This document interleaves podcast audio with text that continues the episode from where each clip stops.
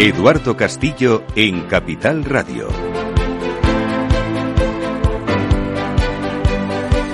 Bueno, ¿qué tal? Muy buenas tardes y bienvenidos a esta tercera mesa en el Día de la Gestión del Cambio, organizado por el Instituto de la Gestión del Cambio. Hoy, desde esta mañana, venimos hablando de gestión del cambio. Lo hacemos gracias a quienes han sido pioneros en la profesionalización de esta actividad, de esta oportunidad que tienen las empresas, que es gestionar de una manera eh, ordenada, profesionalizada y certificada los cambios dentro de las organizaciones. Esta mañana hemos estado hablando del eh, papel de los líderes en esa transformación y, sobre todo, de la propia implicación de los órganos de gobierno en los proyectos de gestión del cambio de las organizaciones. Se han dado muchísimas ideas con la ayuda de Amanda Palazón, que me acompaña nuevamente en esta mesa. Amanda, ¿cómo estás? Buenas tardes. Hola, buenas tardes. Se han dado muchas ideas sobre cuál es la mejor, eh, digamos, herramienta o cuáles son, deberían ser las herramientas que deben disponer los equipos, los líderes, los gobernantes de las organizaciones para gestionar los cambios. Y de herramientas es de lo que vamos a hablar en esta tercera mesa, aquí en eh, la hora de nuestro after work, porque de herramientas y métodos hay que mm, eh, no solo implementar, sino sobre todo conocer,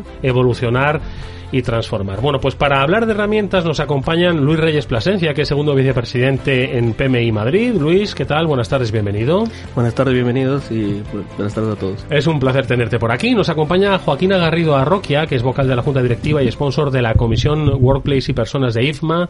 Joaquina, ¿qué tal? Buenas tardes, Hola, bienvenida. buenas tardes, encantada de estar aquí. Está con nosotros Lola Molera, que es consejera técnica en la Subdirección General de Agentes de Movilidad del Ayuntamiento de Madrid. Lola, buenas tardes, bienvenida. Buenas tardes, muchas gracias. Y nos cierra esta mesa eh, nos acompaña Almudena Sierra, que es responsable de la Escuela de Transformación y Gestión del Cambio del Campus Santa Lucía. Almudena, buenas tardes. Hola, buenas tardes. Muchas bueno, gracias. Siempre le pido, un placer que estés con nosotros, siempre le pido a Amanda que nos introduzca un poco la mesa. Esta mañana se ha hablado de herramientas, de metodología, de personas, humanización, es decir, de los objetivos diría yo hasta de carácter emocional y cultural, ¿no? Que tienen que tener en cuenta las organizaciones a la hora de transformar, ¿no? Pues por proyectos. Sin embargo, esto sin herramientas y sin métodos ha quedado claro que no va a ninguna parte. Sobre todo porque esto es lo que luego además nos va a permitir medir la eficacia, el éxito y la continuidad de los procesos de gestión, ¿verdad? Efectivamente, si te das cuenta toda la mañana eh, las mesas eh, hablaban de métodos, hablaban de herramientas, de la necesidad de tener eh, el cómo, ¿no? Y de aquí hablaban de medir, que como sabes tenemos Hugme Tools, que es una herramienta que medimos KPIs soft, pero bueno, trabajamos el dato, tenemos el teatro, porque efectivamente herramientas emocionales, que aquí Carlos Pulido, el director de IMA de MAGI, Imaginación y Desarrollo, hace una labor increíble con las personas, y luego el método que, como bien decían incluso esta mañana, la importancia de tener una certificación para poder entrenar a los equipos, que es HSM Book, y precisamente en esta mesa, eh, lo que tenemos es un montón de personas, aliados claves que conocen palancas y políticas para poder afrontar el, el, cambio desde bueno distintos puntos de vista. Bueno, pues desde esos puntos de vista es de lo que quiero que me habléis, pero antes os voy a pedir una cosa, quizás un, un elevator pitch sobre vuestro concepto de la gestión del cambio dentro de las organizaciones. Esta mañana nos lo han comentado profusamente. Sin embargo, para quien se haya incorporado a este día de la gestión del cambio en esta hora, sí que me gustaría que desde la óptica de vuestra experiencia nos hablaseis de la importancia hoy que tiene la gestión del cambio. Ha cambiado, ha evolucionado, ha cambiado la propia gestión del cambio. ¿No? Entonces, venga, un elevator pitch, un minuto cada uno para luego hablar de herramientas y palancas. Venga, Luis. Bueno, mira, como bien eh, sabéis, yo estoy de, director de proyectos en, una empresa, pero actualmente también estoy haciendo una labor de difusión de la dirección de proyectos eh, dentro del capítulo de Madrid del Project Management Institute, donde soy vicepresidente segundo. Bueno, nosotros como directores de proyectos no nos divorciamos del concepto de gestión del cambio. Es más, eh, somos como primos hermanos.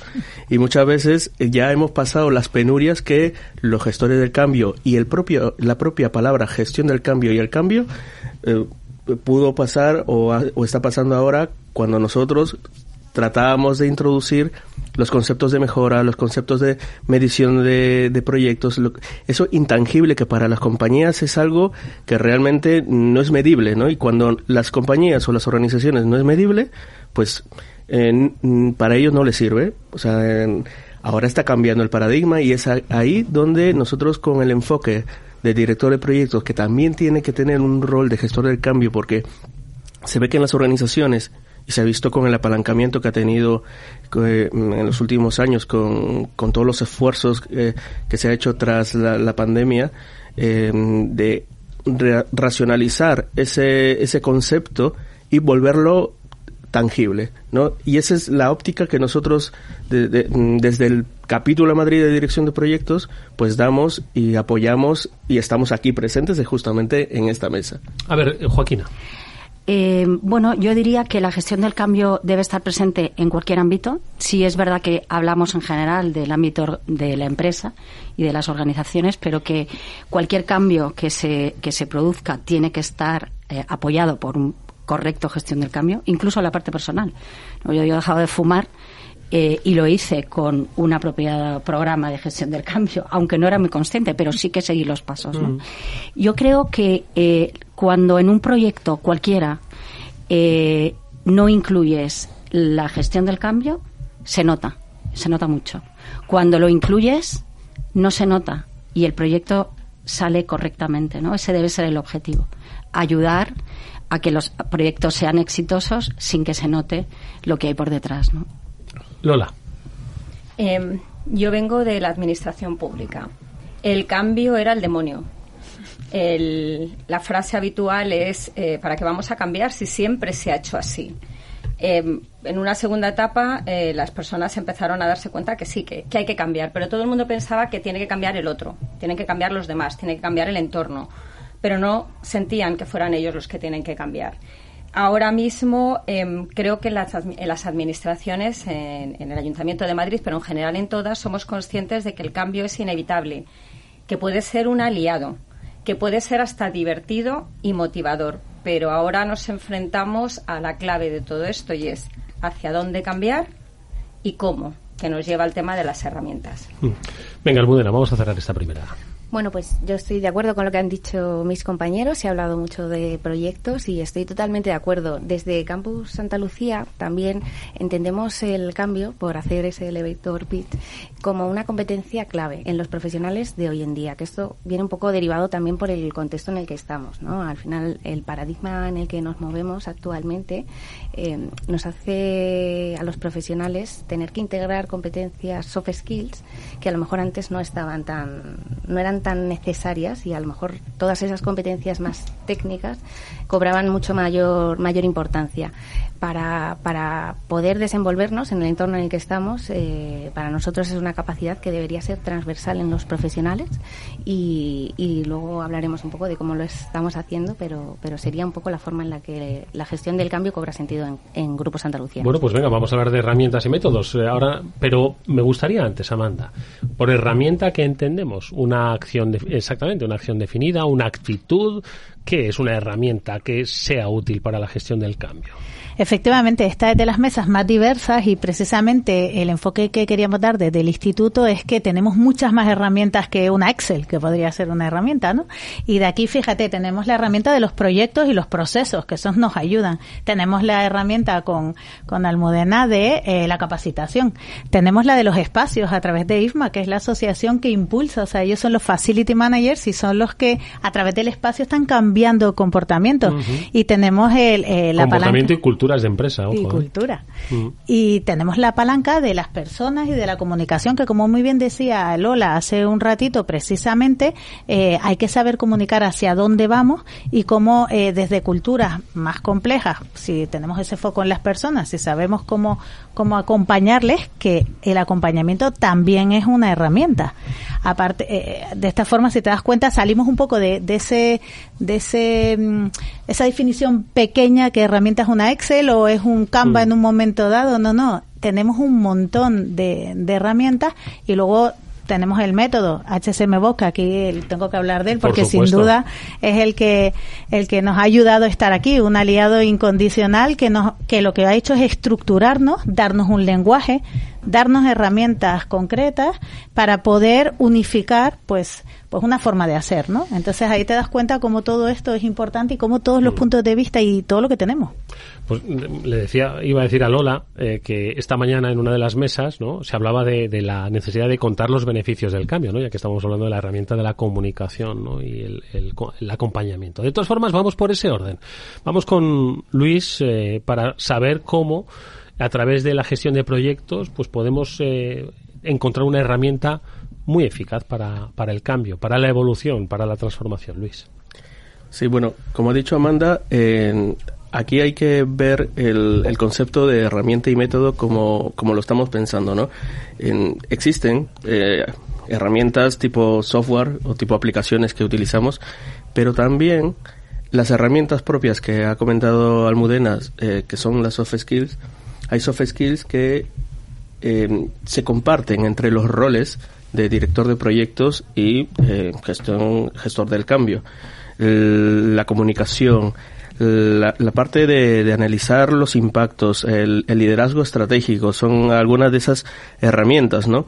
Y, y le acompañan métodos como eh, la capacidad y, el, y, el, desarrollo de esas habilidades, no solamente dentro de los proyectos, porque lo que es lo más medible dentro de las organizaciones son los proyectos, y como mencionaban antes mis compañeras, eh, es el demonio, ¿no? Dentro de, de, ese concepto, pero se trata de tangibilizar y hacer ese, ese gestor del cambio que pueda aportar esa transición ordenada y esa transición hacia la adopción de una nueva forma de trabajar en las organizaciones. Y es ahí donde el director de proyectos es, al final son roles que me quito el sombrero y también puedo hacer de gestor de cambio y comparten eh, esas herramientas y esos métodos eh, de forma común. Yo creo que mm, aquí lo que aportamos dentro de, de, de la profesión de, gestor de cambios, de, gestor de desarrollos o gestor de proyectos, es esa, eh, esa visión no solamente holística o empírica, sino eh, 360 en la parte de la aplicación de, de, las habilidades, sobre todo de las que he citado hace un momento, ¿no? Mm. A ver, Joaquina. A ver, yo eh, mi experiencia en los últimos años se ha centrado en, en cambio de oficinas, eh, trabajando en, en Workplace. Eh, la última importante fue la que hicimos en Accenture, en, de la sede que tenían en Madrid, justo en plena pandemia eh, firmamos el contrato cuando estábamos todos sentados desde casa y queríamos, y, en aquel momento no se sabía muy bien cómo se iba a trabajar en el futuro. ¿no? Realmente yo creo que fue absolutamente relevante eh, contar con un equipo que por suerte en Accenture teníamos de gestión del cambio, especialistas en change management, que nos ayudaron a hacer toda la gestión del proyecto, ¿no? desde las herramientas como encuestas a todos los empleados, eh, focus groups eh, con personas eh, de toda la organización que fueron elegidos por los responsables como influencers, personas que podían influir y podían contar lo que estaba pasando para que el cambio fuera positivo y lo vieran como positivo para ellos. al final mm, cambiamos, se cambió radicalmente la forma en la que la gente trabajaba en Accenture y fue un éxito. Fue un éxito porque aparte de que las oficinas pueden ser más chulas, menos chulas, eh, más bonitas o más feas, participaron todos los equipos y, fueron parte del proyecto. Es un éxito. Las oficinas de Accenture están al 100% de, lunes, de martes a, a jueves y un 60% lunes viernes. Un éxito. Mm. Lola. Yo escuchando Em, a mis compañeros pensaba que la administración ahora mismo está en un momento apasionante porque la administración es a la que se acercaba el ciudadano mm, a presentar el papel y se acercaba con miedo ya no, no es válida. Y nuestro proceso de gestión del cambio tiene una doble vertiente fundamental.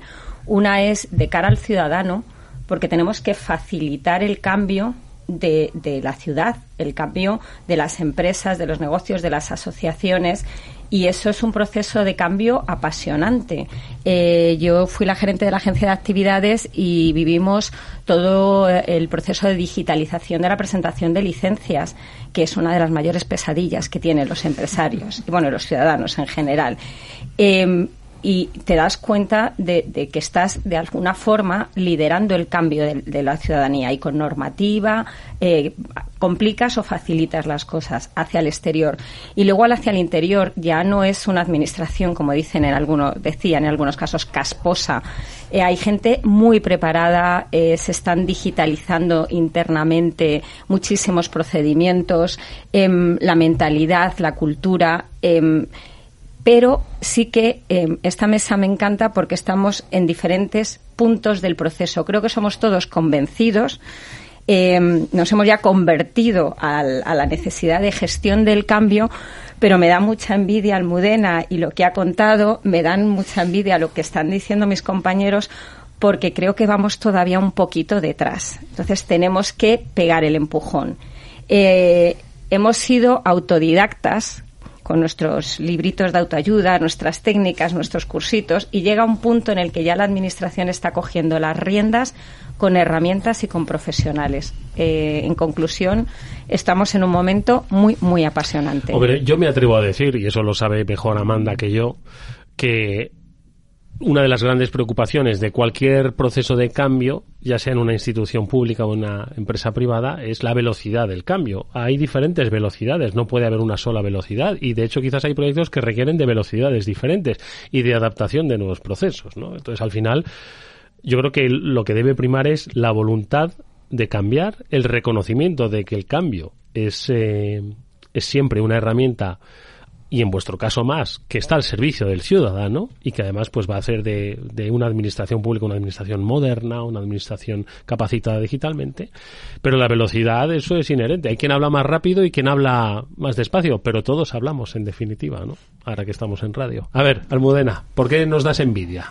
Bueno, nosotros eh, nuestra herramienta fundamental es la capacitación. Y sí que me gustaría rescatar lo que ha comentado antes Amanda, porque me parece muy importante. Eh, nosotros hablamos que para, para la transformación, para abordar la transformación, hay que tocar tres dimensiones o tres palancas. Una es eh, el, ecosistema, que hablaríamos de los espacios, de las herramientas que te permiten transformarte. Otra sería el método. Bueno, pues empezamos a trabajar por proyectos, empezamos a hacer las cosas de manera diferente, nuevas formas de trabajar y otra, parte, y otra de las dimensiones o de las palancas es la mentalidad. A través de la capacitación nosotros lo que queremos promover es esa mentalidad que abrace el cambio y que, que se acerque al cambio y que lo vea como una, una dinámica más de, del día a día, porque al final eh, tenemos, eh, somos los seres humanos, nos resistimos al cambio de manera porque sí, ¿no? Y esto porque es pues por diversos motivos, porque al final, bueno, pues nos enfrentamos a situaciones distintas, nos, nos produce miedo, salimos de nuestra zona de confort, pero ¿y si en lugar de percibirlo como algo negativo porque salimos de la zona de confort fuera una oportunidad, lo viéramos como, como algo que nos va a permitir crecer o que nos va a permitir mejorar? Al final nuestra percepción con respecto al cambio sería distinta y, y, y, no, no tendríamos ese rechazo inicial. ¿no? Trabajamos mucho a través de la capacitación, de la sensibilización, de también lo comentaban antes, ¿no? de, de explicar los beneficios, visibilizar qué está pasando y qué nos está aportando el cambio. ¿no? Y esa sería para nosotros eh, la principal herramienta que, que estamos ahora mismo potenciando desde Campus Santa Lucía. Fíjate una cosa eh, muy curiosa que además como cada uno, como, como las palancas no eh, aparecen. Por ejemplo, para nosotros la administración pública, un poco en la línea de lo que estaba diciendo Lola, es un changemaker. ¿eh? O sea, al final ellos eh, ahora mismo son, son los que van a de alguna forma están impulsando ese proceso de cambio, porque al final ellos tienen la capacidad altísima de contratación de, de distintos servicios si se van hacia, antes hablábamos de la compra, comprar eh, ese, esos eh, stakeholders y esas organizaciones que son más modernas van a modernizar y ellos están consiguiendo impulsar el cambio dentro de la sociedad y eso es eh, fundamental. Sin duda la capacitación, o sea, para nosotros mm, hay una ventaja, no sé cómo lo verá Almudena, pero hay una ventaja clara que es cuando tienes a la gente en sala, pues te escuchan y además en sala te, te cuentan cosas, ¿no? Eh, y eso hace también que podamos integrar la realidad de las personas en el día a día para no estar siempre en entornos como un poco ficticios o enlatados, sino, oye, en este sitio concreto tengo este tema concreto y eh, lo voy a aprovechar y voy a irme a, a, localizar eh, cómo solucionar esto que es el punto de dolor que en ese momento tienen las personas, con lo cual ahí se sienten escuchadas, con lo cual ahí sienten que son partes, que antes también eh, lo decía muy bien Joaquina, no sé, forman parte de ese, de ese proceso de cambio. No, no, ya tenéis la palabra. Os iba a preguntar yo precisamente sobre las resistencias y cómo creéis, porque siempre se encuentran resistencias, ¿no? Pero bueno, en cualquier caso, reflexiones a propósito de lo que decía eh, Amanda. Venga, Almudena y Luis creo que también.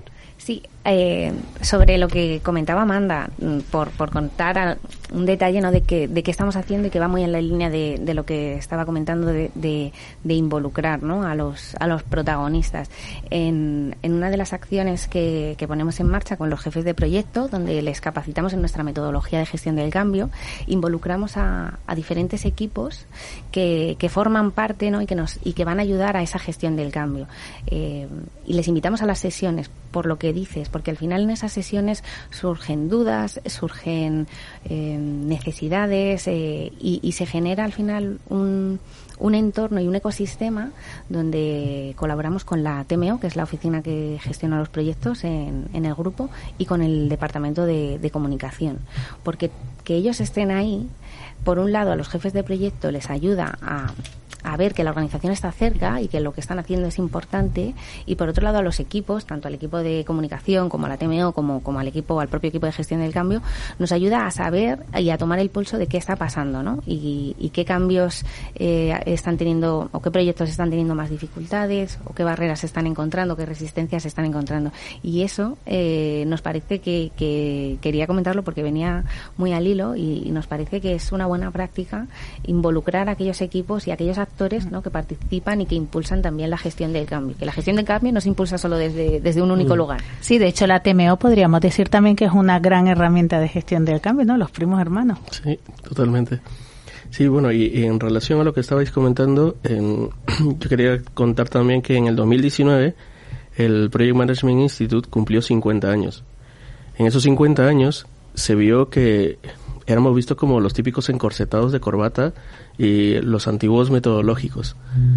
No se estaba eh, adaptando al cambio la organización. Y es a partir del 2019 donde se da una transformación. Y no solamente los colores bonitos, porque ha cambiado el logo, es mucho más dinámico, mucho más flexible, que, que muestra toda esta adaptabilidad al cambio y todo, toda esta corriente. No solamente es colores, no solamente es marketing, sino que también es un cambio más profundo, ¿no? Las propias personas o los propios socios también cambian. También ha habido agentes de eh, que impulsan el cambio. Han habido muchas personas que han rechazado el cambio y eso se ha tenido que gestionar. Lo que sí, en ese caso, mmm, hubiera venido de perlas tener gestores de cambio en, ahí metidos en el proyecto, porque bueno, esto fue eh, un un, una ida y vuelta de, eh, de la acción de, de, de, transformar la organización. Localmente en Madrid, este año cumplimos 20 años. Eh, no somos la misma organización que cuando se fundó en el 2003. Ha, ha variado muchísimo. Pero también estamos en constante cambio, porque dice una frase, una cita que lo único constante en la vida es el cambio. ¿no? Y lo, lo, vimos, lo vivimos el día a día. O sea, podemos planificar todo nuestro día a día, no solamente los proyectos, también nuestra vida profesional y personal, pero luego los picos y los valles, pues están ahí presentes y es, hay que saber actuar. Y ahí es donde entra el, las herramientas y los métodos.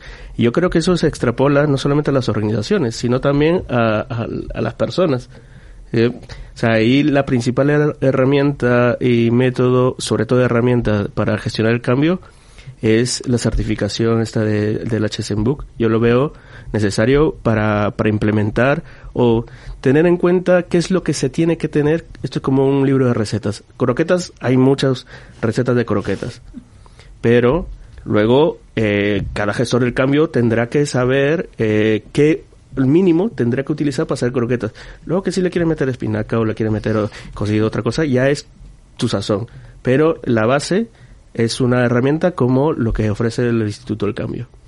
A ver, Joaquina, que... Yo, yo solamente quería comentar algo que nos ha dicho hasta ahora que me parece súper relevante y que tiene que ver con eh, el apoyo y la involucración absoluta de, de, de los que están arriba. Uh -huh. ¿no? O sea que yo, yo he visto programas eh, y proyectos en los que los directivos decían, sí, pero a mí no. ¿no? O sea, yo sí, eh, el cambio para todos, pero yo que soy el líder, no. Entonces, no, realmente el cambio funciona si los líderes, los que están arriba del todo, apoyan ese cambio. Si no será seguramente un desastre, ¿no? No, no, no, no se hará bien. Lola. Yo he enganchado la palabra que has dicho tú, resistencia. Y en eso, yo creo que en todas las organizaciones, pero la administración ahí sí que tenemos, somos líderes a veces. Em, cualquier cambio da muchísimo miedo. Hay personas que eh, se ponen a la defensiva, pero realmente lo que tienen es un miedo visceral al cambio. Aparte, em, tenemos el, el, problema de la queja. Vivir en la queja es comodísimo. Te quejas y ya no tienes que hacer nada, porque cualquier mm, cambio o cualquier novedad que te propongan, como te quejas de ella, ya eh, la, la, rechazas. Eh, la frustración hay personas que creen en el cambio, pero lo han intentado o la organización se lo ha vendido, se han subido a ese barco y han visto que ese cambio ha fracasado, que era mentira o que les vendieron unas premisas que luego no se han cumplido. Así que cuando llegas tú eh, con un nuevo proyecto de cambio, te dicen, anda ya, si eres la quinta que vienes y tú te vas a ir. Y eso genera muchísima frustración y los prejuicios. Vivimos en organizaciones en las que un departamento tiene prejuicios con otros. En el caso de la Administración, eh, un clásico son los jurídicos y los técnicos mm, basta que lo diga un jurídico para que el técnico se ponga a la defensiva o viceversa. Yo supongo que en el resto de las organizaciones, pues no sé, será marketing y, comunicación. o comunicación. Entonces, em, te tienes que poner una armadura para cuando empiezas y impulsas tu proceso de cambio, eh, te resbale el esto no pienso aprenderlo, yo no voy a cambiar, esto va a fracasar. Y cuando entras en ese proceso, yo creo que una de las eh, cuestiones más importantes es ser consciente de esa resistencia. Estamos hablando de herramientas, estamos hablando de métodos en esta tercera mesa del Día de la Gestión del Cambio que organiza el Instituto de la Gestión del Cambio. Estamos con PMI Madrid, estamos con IFMA, con el Ayuntamiento de Madrid a través de la Subdirección General de Agentes de Movilidad y con Campus Santa Lucía. Vamos a hacer una brevísima pausa, enseguida seguimos hablando precisamente de eso, del método, de cómo crear esa base para luego, pues con cada particularidad, pues confrontar pues los desafíos, las resistencias y las oportunidades. Venga, volvemos enseguida.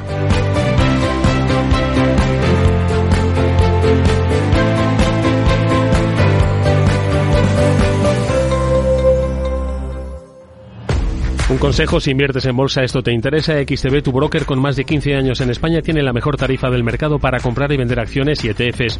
No pagas comisiones hasta 100.000 euros al mes. Si inviertes en bolsa o quieres empezar, más sencillo imposible. Entras en xtb.es, abres una cuenta online y en menos de 5 minutos compra y vende acciones sin comisiones. Además, con atención al cliente las 24 horas al día. ¿Qué estás esperando? Miles de clientes ya confían en xtb.es. Un broker, muchas posibilidades. A partir de 100.000 euros al mes, la comisión es del 0,2%, mínimo 10 euros, invertir implica riesgos.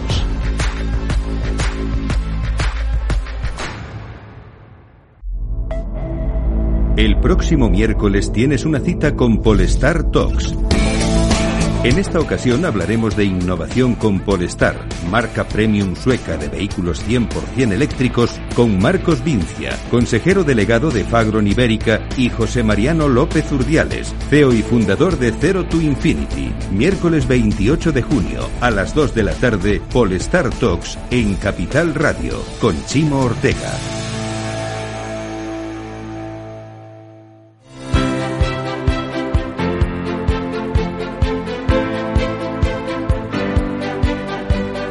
Eduardo Castillo en Capital Radio.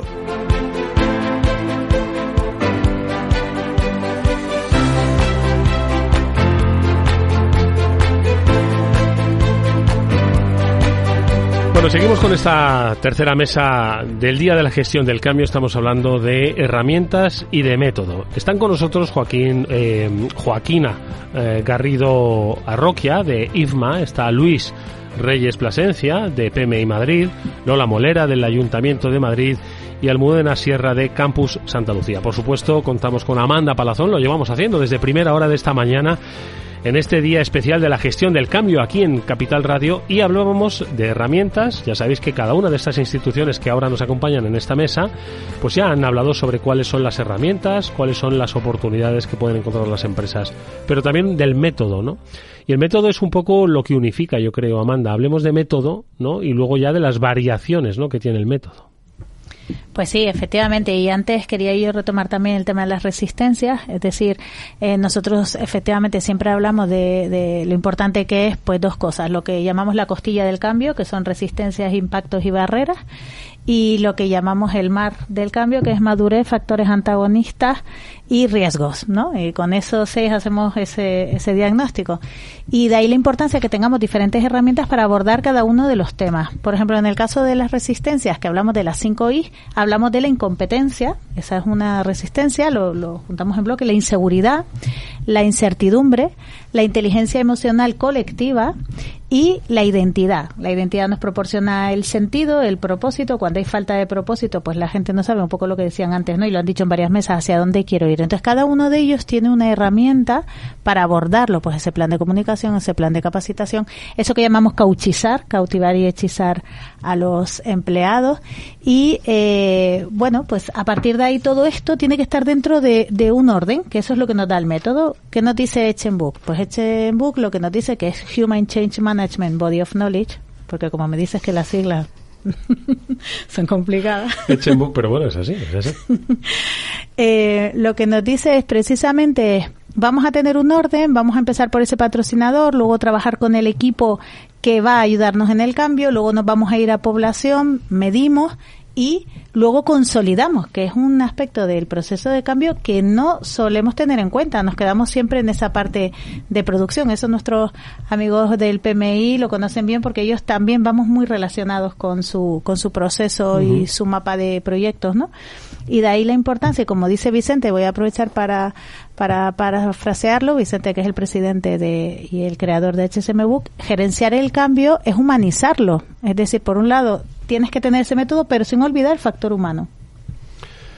Venga, reflexiones sobre el método. Me ha gustado mucho lo que ha dicho Amanda, ¿no? Hay un proceso, pero claro, el de la consolidación, que es el que eh, permite y dota a la continuidad de futuros de futuros procesos. ¿Quién quiere hacer reflexiones? Venga, Almudena. A mí me ha gustado mucho cómo, cómo lo ha definido Luis eh, con, con, con, la metáfora de la receta, porque es totalmente cierto. Al final, eh, gestionar el cambio es ordenar un proceso y, y, al final nosotros también lo decimos mucho, ¿no? Eh, cuando hablamos con los jefes de proyecto, que para ellos esto es algo que, que se escapa un poco de lo que hacen en su día a día, lo que les decimos es, esto no es algo no es, no es física cuántica, eh, pero hay que tenerlo en cuenta y hay que reflexionar sobre ciertas cosas mm, de manera ordenada.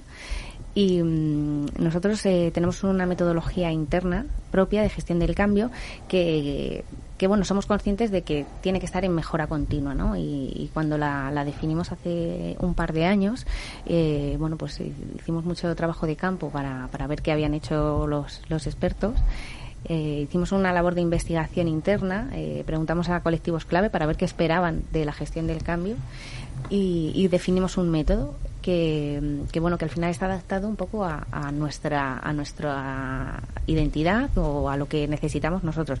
Por supuesto, el concepto de mejora continua es algo que lo tenemos muy presente y ahora mismo estamos abordando internamente un proyecto muy muy importante y, y bueno pues estamos abiertos. ¿Se puede contar? Sí, estamos. Eh, sí, eh, Yo creo que si lo visualizan mejor incluso, ¿no? Sí, eh, estamos trabajando para cambiar el, el core asegurador de, del negocio. Es la herramienta que gestiona el ciclo de vida del, del, producto. Esto supone un cambio tecnológico, pero deriva también en, en un cambio en las formas de trabajar, en la mentalidad, en cómo como nos dirigimos al cliente, ¿no? Tiene, tiene muchos impactos y mm. es un cambio y muy importante para, para nuestro grupo. Y, y bueno, estamos eh, trabajando en la gestión del cambio de, de este proyecto y, y, sobre nuestro propio método estamos viendo ¿no? qué, qué cosas eh, podemos seguir incorporando y podemos seguir eh, teniendo en cuenta para otros proyectos que vengan en, en el futuro. Muy interesante, muy interesante. A ver, Lola, que yo te veía apuntar cosas.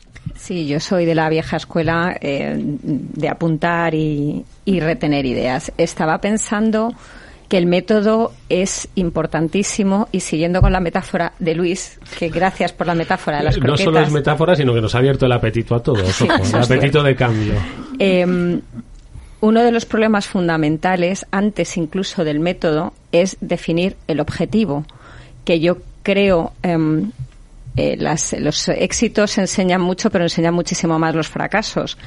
Eh, y proyectos de cambio que han fracasado eh, porque mm, tú defines como objetivo que quieres hacer croquetas, pero y tus directivos y tus eh, empleados y tu equipo, croquetas, croquetas, croquetas, pero es mentira. No quieres hacer croquetas, quieres hacer paella o arroz con cosas, como dicen los valencianos, que hay una diferencia entre la paella y el arroz con cosas. Entonces compras todos los ingredientes para las croquetas, que sería el método, el proceso, eh, las herramientas, y mm, como tú en realidad lo que quieres es arroz o paella, eh, va a ser un fracaso, porque creo que el problema fundamental, y cuando hemos eh, comenzado en esta etapa en la que estoy ahora con un proceso de gestión del cambio, estamos en el punto de qué es de verdad lo que queremos. Y ese que queremos tiene que aunar lo que quieren los de arriba con los que quieren los que están a tu nivel y lo que quieren los de abajo. Y eso es muy complicado, llegar a ese punto porque implica sinceridad de todos y a veces la gente no quiere eh, reconocer que lo que quieres es resolver un problema muy gordo que tienes, porque todos queremos llegar al éxito más grande del mundo entero, porque reconocer que tienes un problema y que tu gestión del cambio va a ser de resolver ese problema. Segundo, humildad. Vamos a llegar hasta donde podemos y a lo mejor no llegamos a 100, nos tenemos que quedar en 10. Y lo tercero es coherencia con la organización que tienes. Entonces, eh, para mí el primer punto es decidir si quieres hacer croquetas. Sí, yo, yo tenía aquí apuntado también que, que estoy de acuerdo con, con, todo lo comentado hasta ahora y, y, ha sido realmente interesante oír a Amanda eh, contando esa parte de metodología, ¿no? Eh, pero sí estoy de acuerdo con Lola, muy de acuerdo en que eh, lo primero fundamental es hacer el análisis del impacto y, y, la evaluación de riesgos. O sea, eso es lo primero. Mm, hay que, hay que saber cómo el cambio puede afectar a la organización, sus procesos, la estructura, la cultura, personas. ¿no? Esa, esa, esa primera fase a mí me parece fundamental y a veces se obvia. ¿no? Nos, vamos a cambiar, vamos a hacer esto, pero, pero es que esa, esa parte es absolutamente fundamental. ¿no? Mm, sí. Bueno, yo recojo el testigo de Joaquina y también había apuntado en el análisis de impacto y esa eh, identificación de los gaps que hay en toda organización para implementar un cambio y luego eh, cómo un rol que en este caso sería el del gestor del cambio hace esa comunicación clara de eh, de, esa intención de que hay algo que cambiar hacia toda la, organización, ¿no? En la mesa anterior, una de las mesas anteriores fue la del líder transformador, ¿no? O sea, pues ese es un papel eh, importante porque, habéis, eh, creo que todos caemos en cuenta de que si no se, si no hay ayuda de arriba, de las altas, eh, del nivel C-level que llamamos, ¿no? Pues cualquier cosa, cualquier cambio, cualquier receta mm, puede caer en el vacío, ¿no? O sea, y ahí es donde recién, con una comunicación clara en toda la organización y se sepa que va a cambiar, por ejemplo, el core asegurador, que se sepa que se va a cambiar, comunicación interna, y ahí viene el rol ya de activar la gestión del cambio propiamente dicha, ¿no? O sea, ver cuáles, identificar cuáles son esos sectores de, de cambio, eh, activar pilotos, eh, identificar eh, qué población puede ser la que rechaza el cambio, cambiar eh, y capacitar para aceptar ese cambio, cambiar el, mindset, la mentalidad, ¿no? Esto es igual que en la parte metodológica. Eh, antes se hacía así, ahora se hacía así. Eh, viene un vocablo extraño, agile. Eh, la gente también se vuelve loca, se mete con la parte del cambio. Y bueno, y luego de eso nos olvidamos una parte importante que era es la de gestionar eh, o medir qué fue del cambio, o sea, eh, el rendimiento del cambio y hacerle seguimiento porque muchas veces nos olvidamos como en los proyectos, ah, el project manager ese pues yo ya me dedico yo ya a otra he hecho cosa. esto y a otro, Claro. ¿cuál es el siguiente? no? Claro, pero no. nos olvidamos de que hay otros roles dentro del- de ese mundillo de proyectos, los gestores de programas o los gestores de portafolio, que se dedican a hacerle seguimiento a eso, porque ese proyecto usó recursos de la organización, tuvo su viabilidad, tuvo su flujo de caja, su, su TIR, su ROI, lo que sea, ¿vale?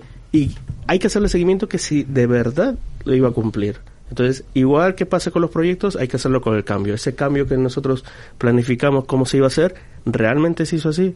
O sea, yo creo que esto es, no hay una forma escrita y un decálogo de cosas que hacer, porque al final es como las recetas, y disculpar por abrir el apetito, pero eh, es, es, una guía, o sea, y herramientas como el Penbook, el Chainbook y las certificaciones que puedan haber alrededor de la gestión del cambio, la dirección de proyectos, solamente nos dan armas para poder armar nuestra mejor estrategia a, cualquier organización, porque al final todas las organizaciones son diferentes y podemos armar diferentes eh, cosas. Amanda.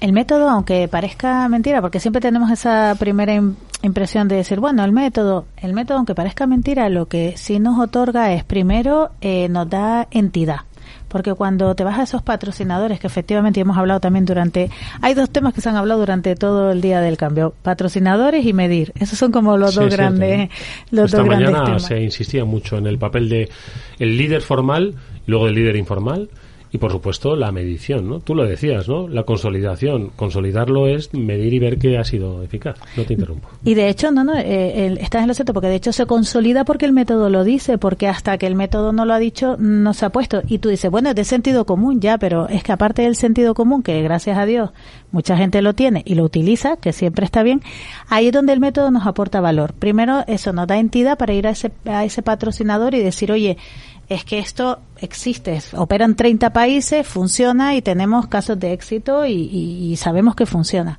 Lo segundo, nos da la opción de pertenecer a una comunidad, porque la soledad del gestor del cambio existe. Y mira cómo han sonreído, que claro, estas cosas no se ven en, en la radio. En la radio no se ven, pero, pero como ya dicho, lo han sufrido. Hay la soledad. la soledad del gestor del cambio, porque claro, es que uno no puede liderar el cambio. Fíjate que organizaciones, él solo no se puede, aunque es muy voluntarista, pero no se puede. Con lo cual, ¿qué vamos a hacer? Entrenar a nuestros equipos. Ese área que hablamos en la primera mesa, pues vamos a entrenarlo un equipo que nos ayude, esos motores del cambio, esos líderes transformadores, porque les necesitamos para poder eh, lanzar y, y, continuar trabajando. ¿Y eso qué nos lo da? Pues una forma de hacer. Y esa forma de hacer es una guía. Y esa guía es lo que es el método, que al final es cierto, y ahí estoy con Luis, que en ese tema ellos saben mucho, los project managers, que esto es un marco de trabajo. Mm. O sea, realmente eh, lo que nos da son las líneas generales, pero luego cada proyecto tiene, eh, hay que analizarlo. Sí, líneas y sin duda. Y luego, pues, de su padre y su madre. Sí, sí. Sí, y sin duda lo que han el, hablado. La parte de, de, los datos, ¿no? La medición. Esto que decías me parece súper relevante. Al final nos hemos metido en un proyecto eh, importante con gestión del cambio. ¿Cómo, cómo mides que es, ha sido un éxito, ¿no? Uh -huh. que cada proyecto es diferente. Bueno, uh -huh. es una, eh, nosotros como facility managers hacemos una oficina, eh, implementando toda gestión de cambio, nuevas formas de trabajar, cambio de cultura, y de pronto nadie quiere venir a la oficina, pues ha sido un, ha sido un desastre, ¿no? -huh. Pero entiendo que cada proyecto tiene que tener datos para saber si ha sido un éxito o no. ¿Eso de, lo manejáis vosotros? De hecho, ahí está precisamente esa primera parte de diagnóstico, efectivamente. Es lo primero que vamos a hacer cuando identificamos con esas costillas del cambio ese RIP y ese MAR. Vamos a saber también qué, claro. qué queremos medir. Y además con un, en un entorno donde vamos a tener que ver luego la trazabilidad de ese medir, porque también ¿qué nos ocurre? Que una cosa es la idea principal y otra cosa es la realidad. Y entonces, cuando estás en la realidad, de repente ves que algunas cosas que querías medir, pues ya no son tan relevantes. Entonces, cambias. Bueno, pues ahí es donde está la cultura ágil y ahí es donde mm. están esas formas de trabajar donde rápidamente no te apegas a lo que yo he dicho, sino que lo modificas y continúas midiendo. Todos esos KPIs los medimos. Almudena.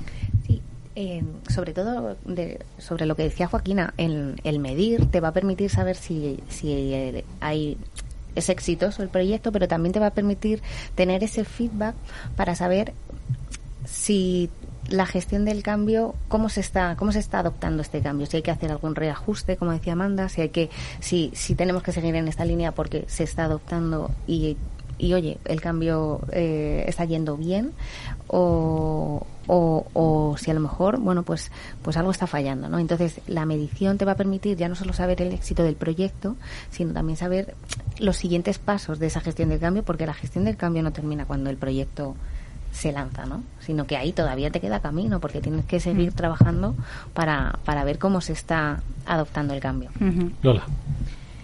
Medir. Todos estamos de acuerdo que hay que medir. Ahora bien, se convierte en una de las peores pesadillas para cualquier organización. porque si no defines bien los indicadores y cómo medirlos, yo no sé en vuestras organizaciones, pero por los diferentes lugares por donde yo he ido pasando, cada vez que em, hemos anunciado, em, iniciamos este proyecto y vamos a medir, ¡hala, más trabajo! ¿Qué es lo que, eh, además de hacer lo mío, voy a tener que ponerme a contar eh, expedientes o horas de formación o actuaciones en calle o X? Em, y se produce un rechazo brutal porque las personas a veces no ven la utilidad de lo que están midiendo y solo ven la carga extra de trabajo que les supone.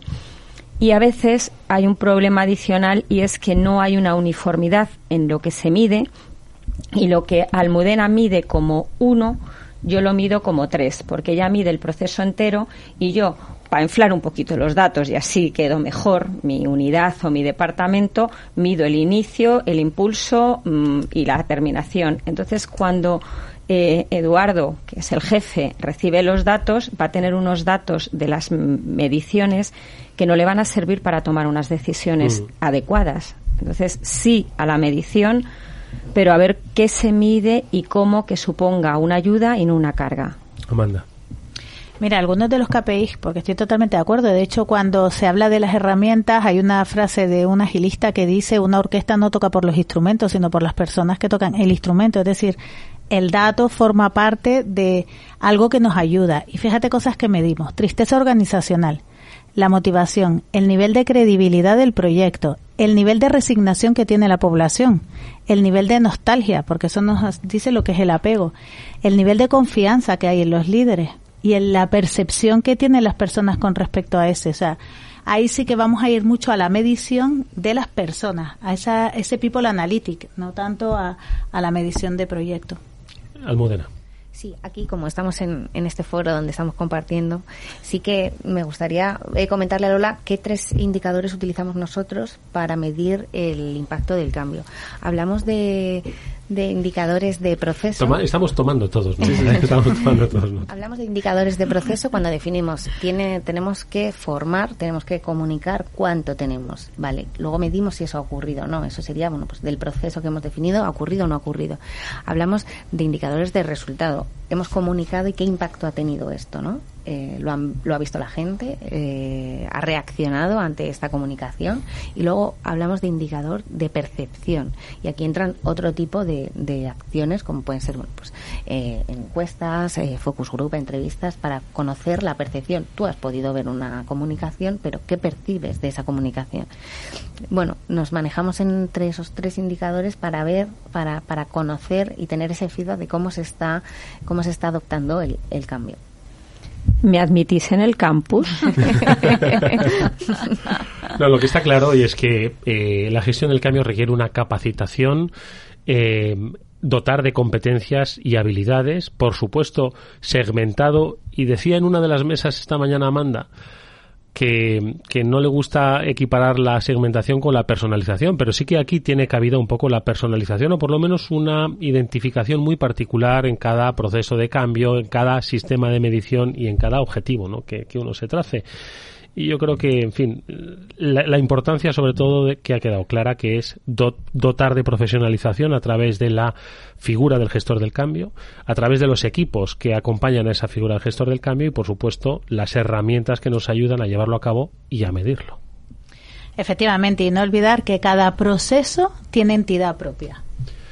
Bueno, pues hoy la entidad propia nos la han traído nuestros invitados a esta tercera mesa del Día de la Gestión del Cambio, que han sido Luis Reyes Plasencia, segundo vicepresidente de PMI Madrid. Luis, muchas gracias, mucha suerte para el futuro. Muchas gracias a todos y muchas gracias por estar aquí. Y también a Joaquina Garrido Arroquia, que es vocal de la Junta Directiva y sponsor de la Comisión de Workplace y Personas de IFMA. Joaquina, gracias por tu participación en este día especial. Gracias. Lola Molera, consejera técnica de la Subdirección General de Agentes de Movilidad del Ayuntamiento de Madrid. Lola, gracias gracias, mucha suerte y enhorabuena porque el terreno de juego no es sencillo en la administración pública, pero con ese afán y ese espíritu estoy seguro de que se van a conseguir grandes cosas. Muchas gracias. Eh, me llevo muchos apuntes, muchas ideas y ha sido un regalo estar aquí.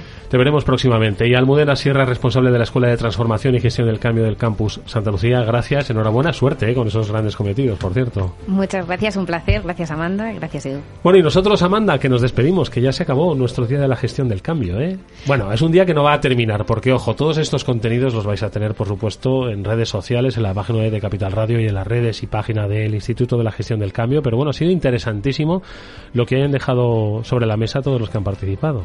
Pues sí, la verdad es que yo le quiero dar las gracias a todas las personas que nos han acompañado, todas las empresas que han dedicado su tiempo a transmitir su, su, su conocimiento. Y luego también quiero agradecer a Capital Radio que una vez más siempre apoya la gestión del cambio desde hace ya 11 años. Esta es la quinta ¿eh? edición. ¿eh? del evento el, día de la gestión del cambio porque, porque creemos en el cambio al final hablamos para gente de empresa y les estamos diciendo todo el día que, que, el mundo está cambiando y si no les damos herramientas profesionalizadas sobre cómo gestionan esos cambios, pues estaremos haciendo un flaco favor, ¿no te parece? Pues mira, en este caso podríamos decir que la voz también es una herramienta. Por supuesto, bueno, pues esta voz que hoy ha contado con otras voces, las de Enel Endesa, las de Acciona, Steel Case, Five Rooms, Mafre ha estado con nosotros, ese gran Miguel Ángel López Salas, un experto en la gestión del cambio. También ha estado con nosotros Mutua Universal, ArcelorMittal, eh, la administración, la Agencia para la Administración Digital. Ha estado con nosotros también Ángel Rielo, que es feliciólogo, nos ha insuflado algunas herramientas eh, del, del, humor. Y esta última mesa, PMI Madrid, IFMA, el Ayuntamiento de Madrid y el Campus Santa Lucía han contribuido, han compartido de una manera altruista cuáles son sus reflexiones, sus percepciones, sus experiencias sobre la gestión del cambio. A todas ellas, a todas estas empresas, muchísimas gracias. Les deseamos toda la suerte del mundo y como siempre, gracias Amanda por compartir con Capital Radio este día interesantísimo, apasionante y emocionante. Gracias Eduardo, siempre un placer. Venga, nos vamos, volveremos próximamente con más gestión del cambio. Hasta entonces, cuidaros mucho. Adiós.